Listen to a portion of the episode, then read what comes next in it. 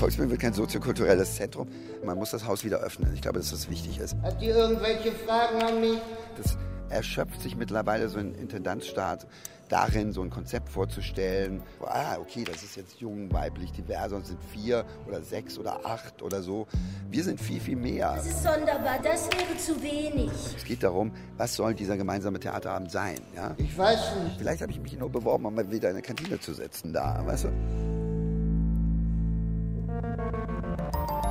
Der Theaterpodcast von Deutschlandfunk Kultur und Nachtkritik.de. Ja, das hoffen wir mal nicht, dass René Polisch, den wir hier gehört haben, nur in der Kantine sitzen will, sondern er macht ja auch was auf der Bühne. Wir sprechen heute genau darüber, nämlich über die Volksbühne und den Intendanzstadt von René Polisch und seinem Team. Wir, das sind Susanne Burkhardt und Elena Philipp. Ja, herzlich Hallo. willkommen.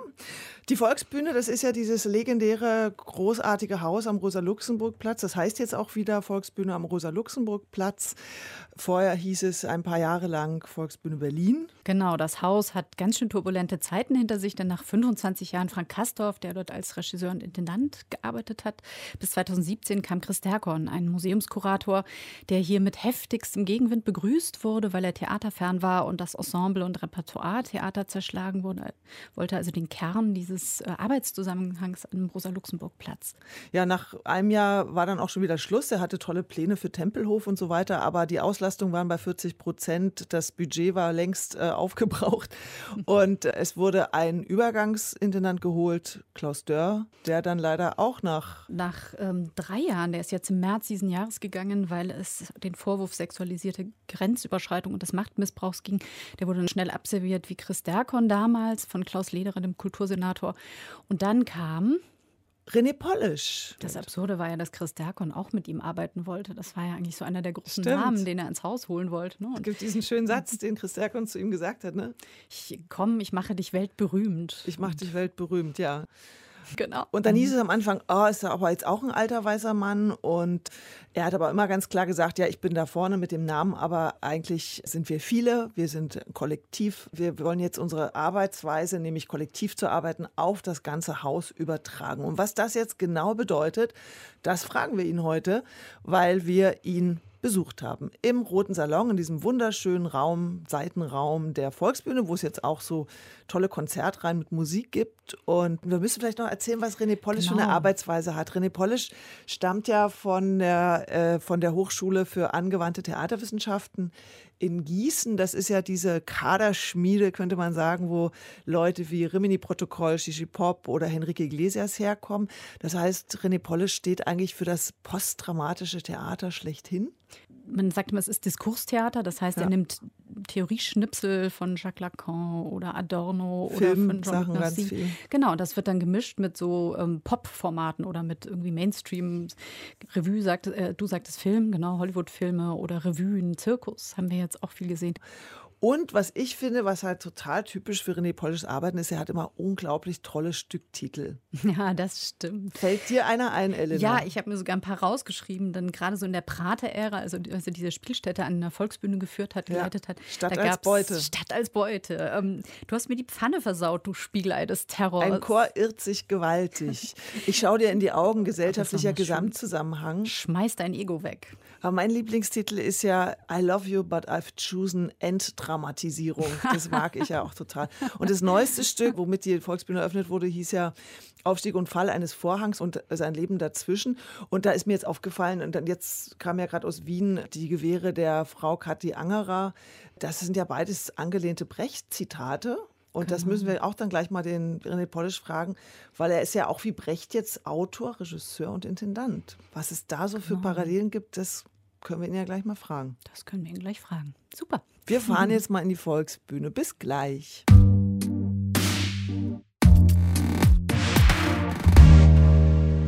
Wir haben uns überlegt, womit fangen wir eigentlich an, wenn wir René Polish treffen. Und kamen wir auf das letzte Stück, was hier zu sehen war, nämlich Die Gewehre der Frau Katrin Angerer. die Gewehre der Frau Katrin Angerer. Und da gibt es einen Satz, der heißt, der Anfang ist der tiefste Punkt. Und dann dachte ich, das ist doch eigentlich total schön als Einstieg. Also, wenn der Anfang der tiefste Punkt ist, René Polish, Sie sind seit September jetzt der Intendant der Volksbühne. Wo sind wir dann jetzt? Schon ein bisschen raus aus dem tiefsten Punkt? Und war das überhaupt der tiefste Punkt? Also der tiefste Punkt, dieser Satz an dem Abend kommt aus unserer Beschäftigung mit dem Wrestling. Wir haben so einen Wrestling-Film gesehen. Nach dem Sehen des Filmes sagte Thomas Schmauser, dass ihm so Dokumentarfilme gefallen, die so aufgemacht sind, dass immer der Anfang der tiefste Punkt ist. Aber kann man gar nicht beziehen auf die Intendanz von René Polish. Nee. nee. Wir waren ja beide zur Eröffnungspremiere hier und dann waren alle Tränen. Man hat sich gefreut, dass es wieder, dass wieder was los ist. Dass, das gab ein Zirkuszelt vom Haus, dann Ja. Zirkuswagen, Ja, ja, die so auch erinnert haben damals an die rollende Roadshow. Und also auch dieses Rausgehen der Volksbühne. Und ich erinnere mich, wir haben vor zwei Jahren mal gesprochen. Das Haus muss weniger hermetisch sein, es muss sich öffnen. Und dann dachte ich, ah ja, jetzt passiert ja sowas. Man geht vor die Tür und sagt schon mal, hey, wir sind hier. Und dann habe ich gedacht, wieso passiert denn jetzt danach so wenig? Und da haben wir uns jetzt gefragt, weil wir ja so eingeübt sind in unseren Theaterritualen, Ja, wann kommt denn die Spielzeitkonferenz und wer kommt denn ins Ensemble? Ja, das ist eure Praxis oder die Praxis eigentlich der anderen Theater, die ihr kennt natürlich. Also ich war 17 Jahre an der Volksbühne. Ich habe eine Spielzeitkonferenz gemacht. Die fand entweder hier statt oder im Grünen Salon. Damals, vor 20 Jahren, war es aber noch nicht so, dass man dachte, man müsste sich jetzt mit so einer einer Verlautbarung so hervortun, das an die große Glocke hängen und sagen, hey, das sind wir, äh, um Aufmerksamkeit zu generieren. Sind ja trotzdem professionell Neugierige. Und ich bin schon neugierig, was sozusagen die Eckpfeile ihrer Arbeit sind. Da heißt ja immer, sie wollen ihre Arbeitspraxis auf das ganze Haus übertragen. Und da Ja. habe ich mich auch gefragt, wie macht man das? Also wenn man sozusagen mit einem geschlossenen Team arbeitet an so einem Abend, wie überträgt man das auf so einen Kasten mit so vielen MitarbeiterInnen? Also diese Übertragung, die geht davon aus, dass, dass es also ziemlich viele Leute, die jetzt hier auch arbeiten, äh, teilen eine, eine Arbeitspraxis. Und im Zuge der Bewerbung für die Volksbühne, wir waren eine Partei von sehr vielen, die sich beworben haben im Oktober 18, oder da fing das an für uns zumindest, die teilen äh, eine bestimmte Praxis. Und unsere Idee war, quasi unsere Pitching-Line, diese Praxis auf ein ganzes Haus zu übertragen, weil wir die avanciert finden, weil jeder zu seinem Beruf kommt in dieser Praxis, weil keiner dem anderen reinredet, weil man, darüber müsste man da diskutieren, inwieweit das ein Kollektiv ist. Wir haben das Gefühl, es ist eines. Und diese Praxis, wollten, mit der wollten wir dieses, oder wollen wir nach wie vor dieses Haus führen. Und das war die Idee. Und äh, es ist ja eine sehr autonome Praxis. Das heißt, jeder macht, was er oder sie gut kann und machen möchte. Also auch künstlerische Autonomie, aber wahrscheinlich auch Autonomie der MitarbeiterInnen, die jetzt, sagen wir mal, in der Presse sitzen oder in der Grafik. Meinen Sie das mit dieser Arbeitspraxis oder was sind so die Kernpunkte? Na, diese, diese Autonomie der, der Presseabteilung und der Grafik, die, das, das wäre dann so eine Ausweitung. Also wie, wie sieht das äh, dann aus? Bei uns ist es so, dass zum Beispiel, also Sie reden ja auch davon, dass Sie eine bestimmte eine professionelle Neugier haben, dass Sie eine Praxis gewohnt sind an bestimmten Theatern. Also zum Beispiel Spielzeitkonferenzen oder sowas. Und eine Praxis, die Sie vielleicht auch gewohnt sind oder Sie denken, dass es die gibt, ist, der Intendanz oder die Dramaturgieebene machen eine Besetzung für einen Abend. Oder auch der Regisseur. Dann würde ich sagen, so kommen Besetzungen bei uns nicht zustande. Also es treffen sich Leute, das ist auch unabhängig von mir, zum Beispiel bei Diktatorin-Gattin, haben sich Bert und Sophie zusammengetan und sagten, lass uns dieses Stück im großen Haus machen. Also Bert Neumann, der Bert Bühnenbildner, Neumann, der genau. verstorben ist, der lange Jahre die Kastorf-Bühne Genau. geprägt hat und Sophie Reuss. Also eine Besetzung kommt nicht so zustande wie im normalen Betrieb, würde ich sagen. Oder weil ich ja auch ein paar Erfahrungen an anderen Theatern gemacht habe, das, da wird man oft eingeladen. Ich rede jetzt nicht persönlich von mir, sondern man ist ja auch ein bisschen immer so ein Geschenk an das Ensemble. Man sitzt da oft so und hat so eigentlich so ein Schleifchen auf dem Kopf und äh, äh, man hat bestimmte SchauspielerInnen mit dem oder der Regisseurin zusammengebracht. Und meine Praxis war immer, wenn diese erste Produktion im Haus gelungen war, wenn man gut miteinander auskam, hat man versucht, das fortzusetzen, im, zwei Jahre später oder so. Und da konnte es passieren, dass die Intendantin sagten oder jedenfalls dachten, weil sie eigentlich wussten, ähm, meine Praxis ist jetzt diese, diese Begegnung fortzuführen, dass sie sagten, Moment mal, aber es gibt ja noch eine Menge mehr SchauspielerInnen am Haus, äh, äh, die möchte er gerne auch beschenken. Und dann gab es, weil äh, ich natürlich nicht sehr erfreut davon war, gab es dann doch irgendwie Mittel und Wege. Dann konnte der eine Schauspieler nicht und die eine Schauspielerin auch nicht oder so. Und dann waren plötzlich so vier andere da. Und das war eigentlich nicht gut für die Arbeit. So. Also das wäre so eine Entscheidung von Intendanzebene, was Besetzung betrifft, die bei uns nicht zustande kommt. Als Beispiel. Also ich gebe jetzt mal wieder, was so ge geredet wurde nach dem Premierenabend Ah. unter den Leuten, die da waren. Und dann hieß es, Nee, nee, nee, okay, nee, äh. entweder ist es jetzt ein Understatement von Polish Crew, dass sie sagen, wir fangen so ganz tröpfelig an, wir machen hier mal eine Premiere, da mal eine Premiere. Und wir sagen euch auch gar nicht, wer zum Ensemble gehört, außer den drei, vier Namen, die schon bekannt sind. Wir unterlaufen diese Erwartung an diesen heißdüsigen Theaterbetrieb. Wir knoppen hier jetzt nicht irgendwie fünf Premieren in einer Woche raus. Das waren die einen. Die anderen sagen, das würden die vielleicht gerne, aber die haben gar nicht genug Material, um das zu zeigen. Und es fehlen Regiehandschriften. Also was hätte jetzt René Polisch, der da in dieser Diskussionsrunde gestanden hätte, dann gesagt? Also erstmal stelle ich mich nicht in so eine Diskussionsrunde. Okay. Ich habe mit diesen Leuten, von denen Sie reden, nichts zu tun, außer es kommt zu sowas wie hier jetzt und so. Also ich habe nicht viel gehört, aber das habe ich gehört und das erzählt dann jeder. Also und da frage ich mich, wieso erzählt das jeder? Oder, weil wir haben ja nicht gesagt, wir halten den Ball flach oder wir haben ja nicht gesagt, wir machen ein Understatement. Das hatten wir auch nicht vor. Es gibt da kein Konzept für ein Understatement.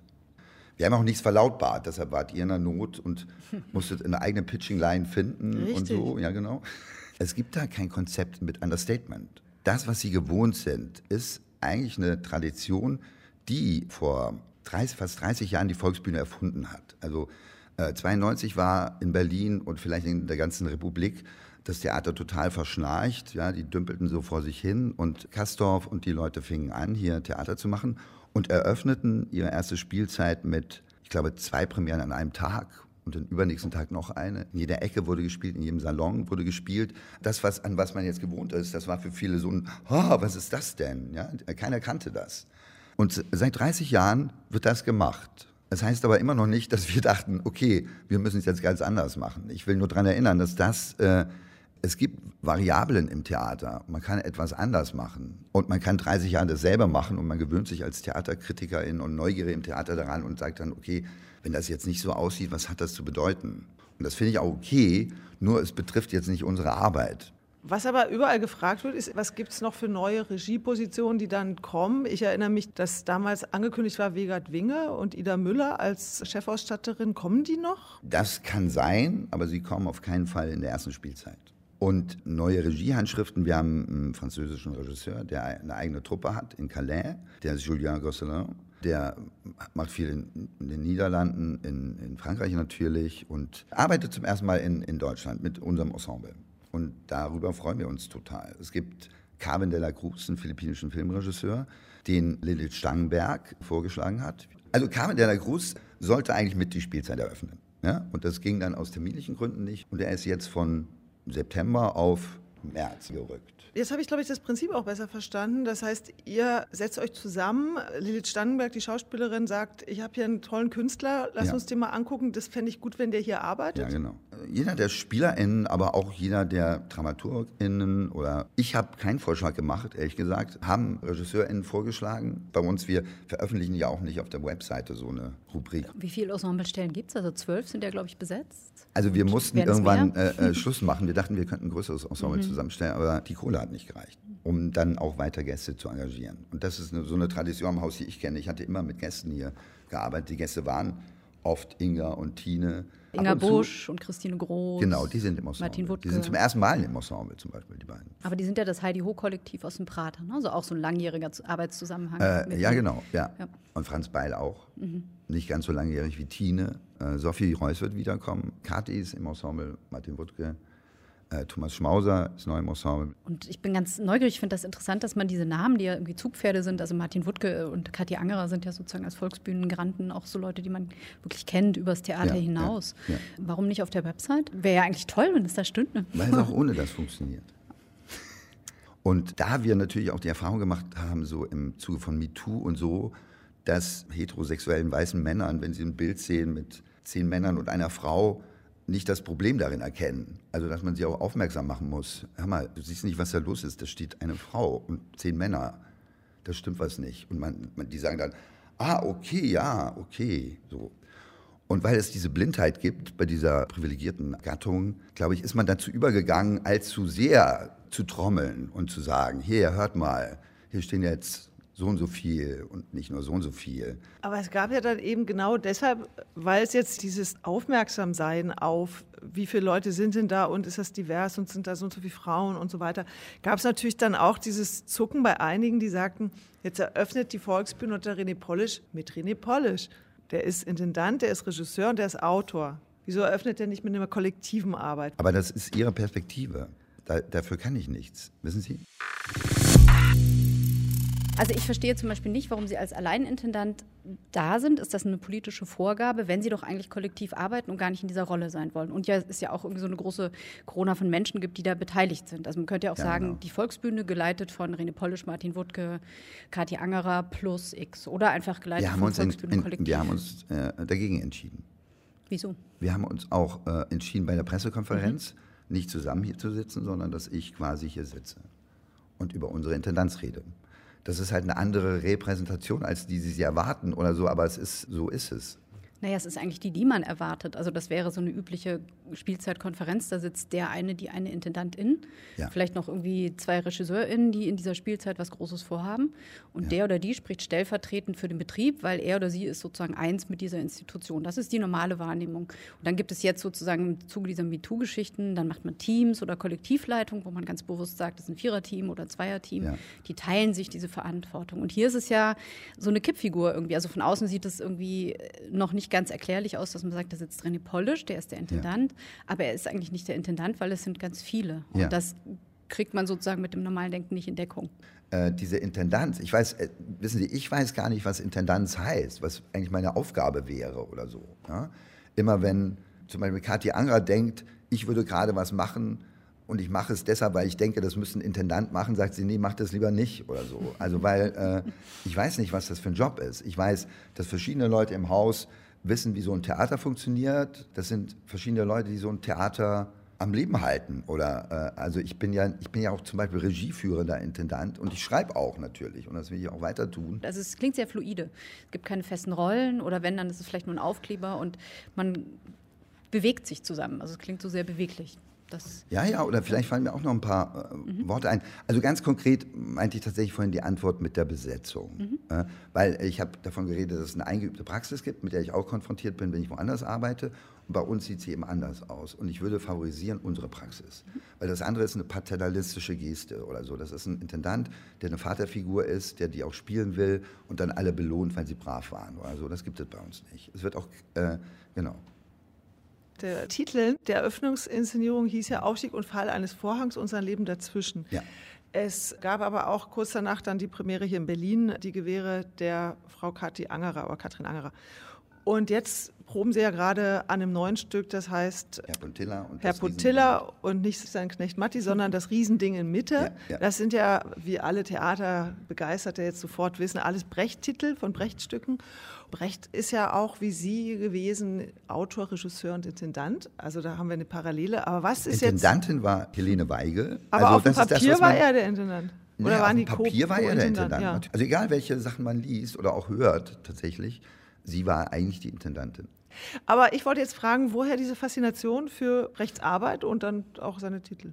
Brecht war auch Bestandteil unserer Be Bewerbung. Und die müssen wir jetzt nicht abarbeiten oder so. Aber manchmal dann doch, als, es, als die Idee kam, dann äh, doch die Eröffnung zu machen, tatsächlich, haben wir uns auch erinnert, dass in unserer Bewerbung steht, quasi auch, weil sich ein Autor als Intendant bewirbt für eine Intendanz. Und das jetzt nicht so gewöhnlich ist zum Beispiel. Also Bes- Bestandteil unserer Bewerbung war ein Vorschlag von Brecht, den er vor dem Literaturverband der DDR gemacht hat, dass sich doch äh, die SpielerInnen mit den AutorInnen zusammentun sollten. Also er hat auf den Begriff äh, Regisseur verzichtet, obwohl er selber ein sehr bekannter Regisseur war oder so. Und hat er, hat er das gesagt. Und das war auch Teil unserer Bewerbung. Es gibt so, weil Sie äh, Herr Puntilla und das Riesending in Mitte, beschäftigen wir uns tatsächlich wieder mit dem Lehrstück. Und Rainer Steilenweg war einer der, äh, der Regisseure, die wir gefragt hatten. Und wir hoffen, dass das auch irgendwann passieren wird. Dann kam äh, Corona dazwischen. Kennen Sie Rainer Steinweg? Ist so derjenige, der eigentlich äh, das Brechtsche Lehrstück und die Theorie, die dahinter steckt, bis zum heutigen Tag hier so an der Brecht-Forschung vorbei, die immer versucht hat, das zu verfälschen, immer das Schaustück in den Mittelpunkt gerückt hat, hat er so das Lehrstück weiter unternommen. Er hat das auch gemacht in der Praxis und er sollte auch im Prater ein Theater ohne Zuschauer machen. Und eine Pointe äh, war, als, als Wegert und Ida noch im, im Boot waren, tatsächlich, als, sie, als wir noch geplant haben mit Ida und Wegert und man so reflektierte auf dieses Zwölf-Spartenhaus, was ja auch dicht blieb, also wo quasi im Raum selber gab es keinen Zugang, aber die ZuschauerInnen haben sich im Foyer getroffen und dass Rainer Steinweg und die beiden ein gutes Pandemietheater gewesen wären. Also ein Theater ohne Publikum. Es wäre Theater, hätte stattgefunden, aber ohne, dass die Zuschauer rein können. Ja? Und Rainer Steinweg ist eben auch jemand, der eine ganze Materialsammlung angelegt hat über viele, die sich dazu geäußert haben und hat eben dafür gesorgt, dass dieser Kanon an Meinungen über das Lehrstück so überlebt und hält das Schaustück nur für einen faulen Kompromiss. Was gerade sowas wie Arbeitsteilung betrifft. Also eigentlich ging es darum, quasi so als diese, auch die Kommunikationsstruktur, die im Theater so angelegt ist, Zuschauerraum, Bühne, ja, äh, diese 2000 Jahre alte Architektur gewordene Arbeitsteilung, wie hebt man die auf? Und da gab es ja verschiedene Stadien bei Brecht. Im äh, epischen Theater ging es darum, dass man als Zuschauer da quasi aufgefordert ist, auch als so eine Art Co-Autor, der bestimmte Handlungen, die auf der Bühne zu sehen sind, nochmal anders entwirft, also mit einer utopischeren Vorstellung vielleicht nach Hause geht oder also so weit als äh, eigentlich er sie angesprochen als Co-Autoren. Und was wäre tatsächlich die Aufhebung der Arbeitsteilung zwischen Zuschauerraum und, und Publikum, ohne dass man beim immersiven und Mitmachtheater landet? Ja? Also weil das meint er nicht damit, ja? sondern was er eigentlich meint, und es gibt es eben das, das sehr, sehr einleuchtende äh, Beispiel, dass er von einer Schülergruppe redet, die in einer Klassikeraufführung waren, wo es dann um die Frage geht, ich weiß nicht, ob die Schüler gefragt werden, nach dem Genuss dieses Werkes, was da aufgeführt wurde.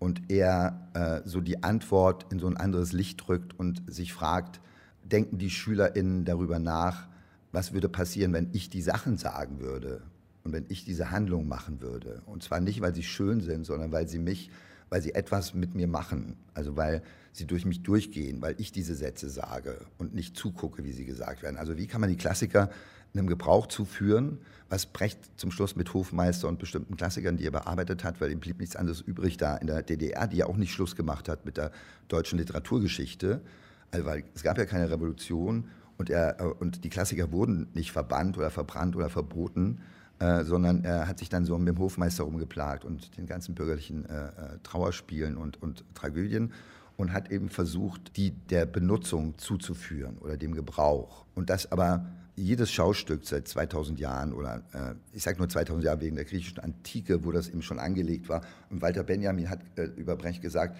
er hätte die Orchestra zugeschüttet. Dieser Mittel, Bühne und Zuschauerraum, also wo die Tänzer sich bewegen um den Altar rum und so.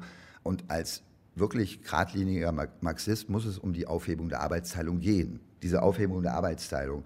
Morgens fischt man, mittags jagt man, nach dem Abendessen wird der Kapitalismus kritisiert. Also man klebt nicht an einer Sache, die man jetzt ausführen muss. Auch der Regisseur wäre freier, wenn der Regieberuf ein anderer wäre, wenn dem nicht anhängen würde, ich muss dem da jetzt sagen, wie ich es mir vorgestellt habe. Aber das ist die Aufgabe des Schauspielers. Also das ist einfach die Zusammenarbeit des Autors mit dem Schauspieler. Und das lässt den Regisseur weg. Man lässt sich in Ruhe. Weil das ist eine Kunstform. Spielen ist, ich kenne sehr große SchauspielerInnen, die ich äh, toll finde und die super sind und die nicht nur ich toll finde, sondern auch andere. Und deren Umgang mit den Texten, die ich schreibe, das ist das, was wir probieren, ohne dass einem da jemand reinredet. Das wird ja auch thematisiert in dem Eröffnungsabend äh, Aufstieg und Fall eines Vorgangs. Da wird sich ja auch sozusagen die Rolle des Regisseurs ja auch hinterfragt. Susanne Redehöft, die, die dann, ich kriege jetzt leider das Zitat nicht mehr richtig hin, wo sie sagt, Herr Regisseur, du hast die und die Vorstellung. Ah, was sagt ja. sie denn? Als es ist ja ganz knapp. Sie sagt, genau. äh, dass es nicht geht, dass du mir sagst, was du willst. Und dann kommt sie dahin, dass sein Wille pathologisch ist. Also dieser Versuch, da ranzukommen, ist pathologisch. Und es erinnert mich an eine andere Geschichte, die ich gehört habe, dass es dann, also wenn es Verlautbarung gibt und so und so soll das Haus geführt werden oder so, ja, und man dann äh, zum Beispiel, wenn es dann doch nicht so klappt, den Intendanten äh, daran erinnert, aber hör mal, du wolltest doch das und das machen. Und der sagt dann, ja, aber ich kann nicht anders oder so bin ich eben. Dann ist sein Problem eigentlich ein pathologisches und kein politisches. Und wie geht man damit um?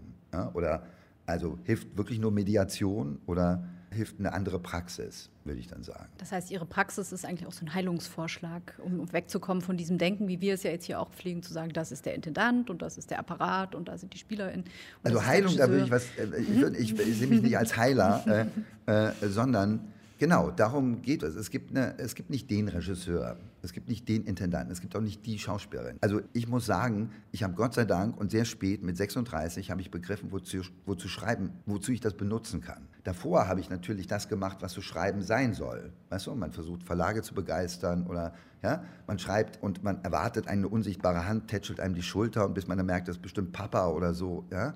Also bis man selber so merkt, wozu ist das für mich gut und so. Und ich kenne eine Menge SchauspielerInnen, die auch für sich den Beruf neu erfunden haben. Das sind keine Schauspielerinnen wie die neben ihnen.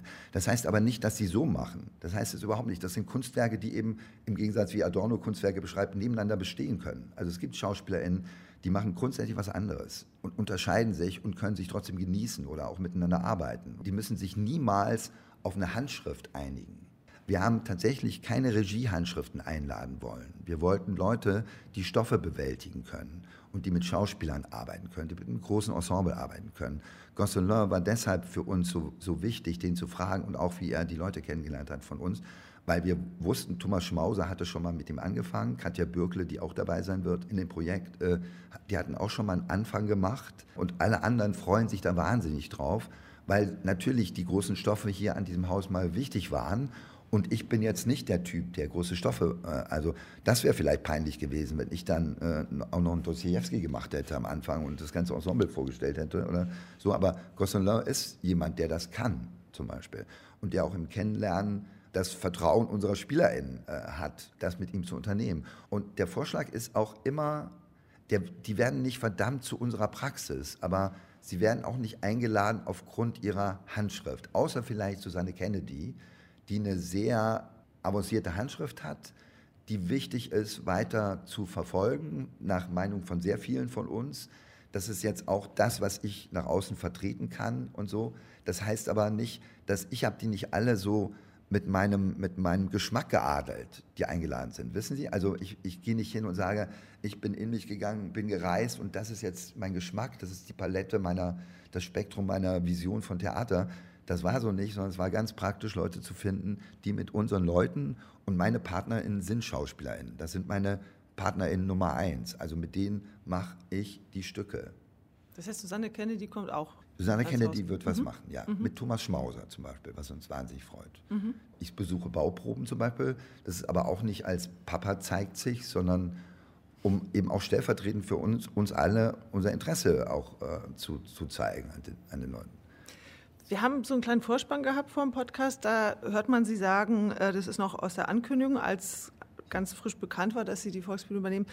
Die Volksbühne waren in den letzten Jahren ein bisschen zu hermetisch. Das muss sich ändern. Ja. Jetzt haben sich gerade, oder die Volksbühne, sich solidarisiert mit den Pflegekräften hier im Vivantes Klinikum, den streikenden Pflegekräften. Und äh, Sie sind da auch gemeinsam mit dem Kollektiv Staub zu Glitzer, haben Sie sich dazu geäußert. Und da hatte Sarah Waterfeld von der Gruppe gesagt, das Theater muss sich mit den dringenden Themen der Zeit befassen. Deshalb gehört die Auseinandersetzung um die Krankenhäuser auf die Bühne. Wie passt das zu Ihrer Aussage, die Sie mal getroffen haben? Sie wollen nicht Tagespolitik auf der Bühne verhandeln. Also hier gibt es eine Band, die von den Gewerken ausgeht, die heißt Vergessene Arbeitskämpfe. Also das ist schwer im Haus verankert. Und wir werden auch auf lange Sicht unbedingt unser Haus zur Verfügung stellen für politische Kämpfe, die so aussehen. Das ist für mich nicht die Tagesschau. Das Feuilleton flackt ja so jedes Jahr so ein Thema aus. Ich kann mich erinnern, Christine Dössler hat mal 2008 gesagt, jetzt die Tater müssen unbedingt was über die Finanzkrise machen. Ja? Und das nächste Jahr darüber. Und das ist auch, das finde ich auch okay. Nur am Theater sitzen dann Leute, die machen 2008 die Finanzkrise, 2009 das. Jetzt gerade Klima. Ja, oder davor MeToo. Und dann kann das natürlich, es ist keine seriöse Beschäftigung. Wissen Sie, also Sie müssen schon auch beim Gegenstand bleiben, sonst ist das nur so, oh, das ist dann, jeder liest sich was an, aber man greift sich nur dieses Thema ab. Ich finde, Theater sollten unseriös sein, aber was ihre äh, inhaltlichen Recherchen angeht oder ihre Beschäftigung oder dass sie eine Art von Permanenz hätte oder dass man sich einem Thema mal länger widmen könnte oder so. Oder ich finde, dass Theater das kann. Also ich meine, deshalb finde ich äh, Vegat und Ina so gut, die machen eben immer dasselbe, aber sie machen etwas, was sonst keiner macht. Sie bleiben bei Ibsen. Ja, so. Und äh, das macht sonst keiner. Und das ist immer dieses Kippbild, das muss man sich immer sagen, weil man wirft Leuten vor, sie machen immer dasselbe, aber ausgerechnet die machen es anders. Sie machen es halt nochmal anders und nochmal anders oder so. Und im Zusammenhang mit inhaltlichen oder mit Themen oder so finde ich, man sollte auch ruhig bei Themen bleiben, weil man sich ein bisschen auskennt in denen oder äh, man irgendwie besser versteht oder weil es ein, einfach auch Zeit was Ernsthafteres ist, sich länger mit etwas zu beschäftigen und so. Und deshalb sage ich so Tagesschau, deshalb bin ich da skeptisch. Aber, aber Stichwort Themen bleiben, würde ich nochmal ja, nachhaken ja. zu der Frage, also dieses nicht mehr so hermeneutisch sein. Hermetisch. Äh, hermetisch, Quatsch, hermeneutisch. hermeneutisch sind wir äh, ganz und gar nicht. Also genau. Also das ist so der Untervorzug. Ja. Wir machen kein Repräsentationstheater, wir versuchen keine Klassiker hierher zu retten. Wir sind ein anti-hermeneutisches Theater aber wir versuchen nicht hermetisch zu sein. Genau. Und, und, wie kann das gelingen? Wir haben ja gerade in der Rauchpause gesprochen über ja. den Grünsalon. Ja. Der ist sozusagen überlassen worden einem Kollektiv. Vielleicht können wir das kurz. Genau, einem, einem Roma-Kollektiv. Der Grüne Salon bleibt bei Ihnen. Die haben sich neulich auch mit Delegierten getroffen von den Krankenhausbeschäftigten, um weitere Schritte zu überlegen. Die haben heute eine riesen äh, Verhandlung laufen. Also das heißt, im Prinzip hat, hat das Haus jetzt die Forderung damals von Staub zu Glitzer aufgegriffen, dass als sie protestiert wir, haben gegen Derkon und die Besetzung, da ja, genau. hieß es ja, wir wollen auch hier Räume haben, wo wir was machen können. Das ja. habt ihr aufgegriffen, diesen ähm, Wunsch. Also da gibt es noch mehr Pläne, wie wir mit Staub zu Glitzer über Räume reden an dem Theater und Ressourcen.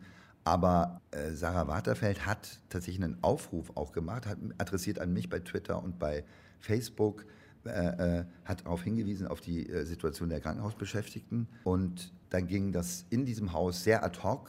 Also die, die, an die Sichtbarkeit glaube ich im Moment am meisten, weil das wird total unterschlagen, selbst unter Corona oder nach Corona, dass nicht mal die Krankenhausbeschäftigten irgendeine Lobby haben oder äh, dass Politiker, die die ganzen Berichte lesen, die, äh, äh, die dafür verantwortlich sind oder äh, die eigentlich in, in, den, in den Vorstand äh, von Vivantes oder Charité sitzen, die diese Dinge kennen, die hier auch auf dem Podium gesagt wurden, also dass Leute sterben, weil zu wenig Personal da ist, weil nicht geputzt wird und so weiter und da muss es end, endlich eine, da muss es endlich ein Handeln geben, auch von der Politik. So. Ich höre jetzt gerade raus, das ist eigentlich das richtig Dringende. Ist ja auch logisch, betrifft ja Leute, ja. Leute sterben da, das ist ja existenziell.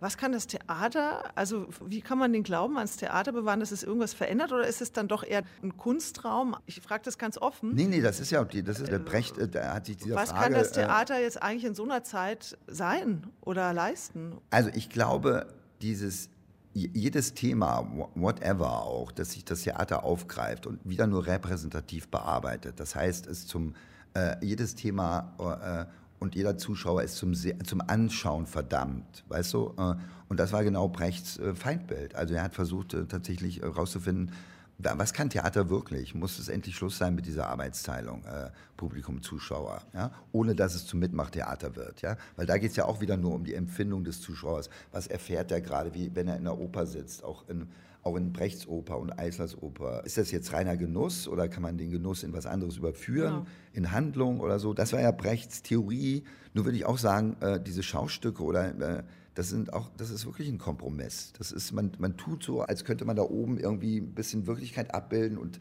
und hat eine Theorie entwickelt, wie der Zuschauer zum Co-Autor wird, dieser Verhältnisse, dass er dann doch da so eingreift, aber in seinem Sitz sitzen bleibt. Und dann kommt Brecht auf eine Art von Arbeiterinnen-Theater, das tatsächlich nur durch die Körper, äh, durch die Laienkörper auch der Leute geht, die diese Texte sagen. Weil wenn man Texte sagt, das macht was mit einem. Oder das hat Robert Faller äh, gesagt als orthodoxer Materialist. Die einzig garantierte Wirkung, die auf Menschen passiert in einem Theater, ist die auf die Körper der SpielerInnen, weil die sind involviert in die Szenarien. Ich habe mich jetzt nur gefragt, ob Sie René Polish dann vielleicht manchmal anfangen müssen zu, oder mit Ihrem Team zu überlegen, mache ich den Raum auf für eine große Diskussionsveranstaltung? Ich glaube, dass beides Erreiche ich geht. damit beides ich geht? Ich glaube, dass mhm. beides geht, weil wir haben auch Situationen gehabt, wo es darum geht, wir müssen eine Produktion schützen. Wir könnten jetzt äh, Leuten helfen mit Räumen, aber es geht darum, auch eine Produktion zu schützen, mhm. die Künstlerinnen, die da arbeiten. Das war auch sicher mal ein Thema bei Susanne Kennedy und Derkon, äh, so, wenn ich so nebulös mich erinnern kann.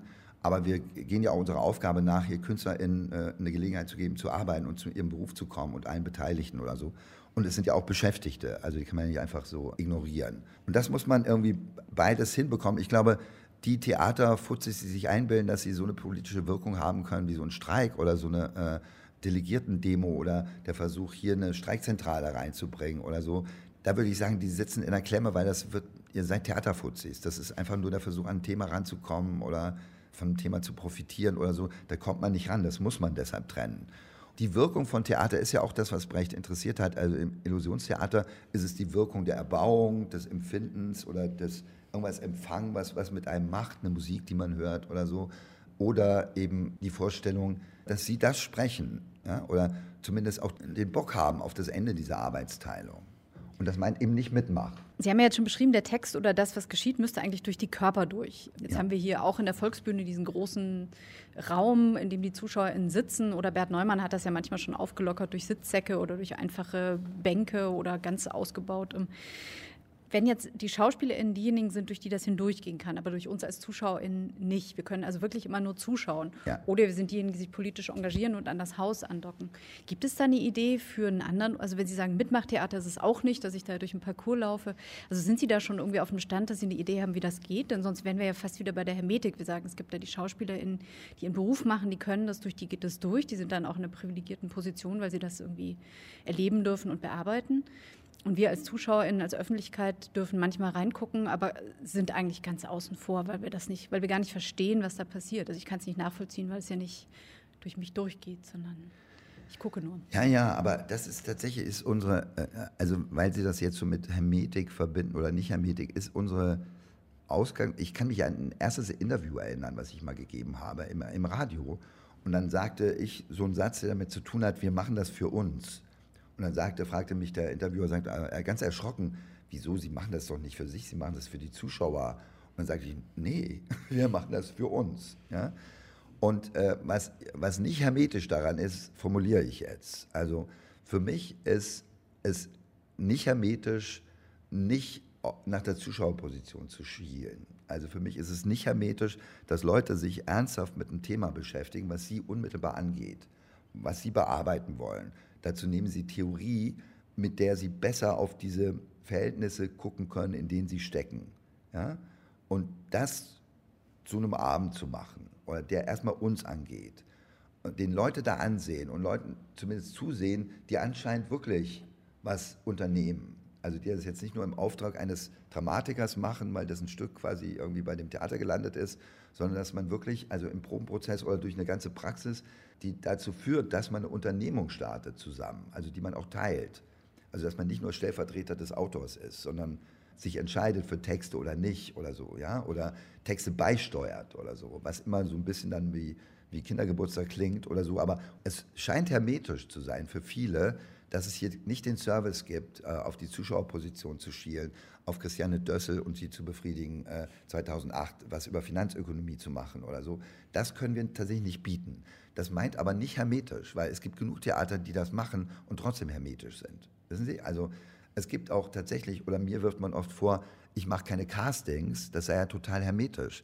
Aber 100 Leute einzuladen, dann einen zu nehmen und alle anderen mit einem besseren Gefühl nach Hause zu schicken, finde ich auch widerlich. Wissen Sie? Also dauernd die Illusion zu kreieren, dass die anderen auch eine Chance gehabt hätten, finde ich schlimm. Und äh, ich bin da nicht der Einzige, sondern ich kriege ja auch mit, wie Leute erzählen davon, von Vorsprechen und was da passiert und so. Also wir haben, glaube ich, Errungenschaften gemacht in unserer Praxis. Also wir können sicher nicht damit gleich die Welt verändern, aber wir können zumindest irgendwie eine, einen Versuch hier starten. Wir wollen nicht hermetisch sein.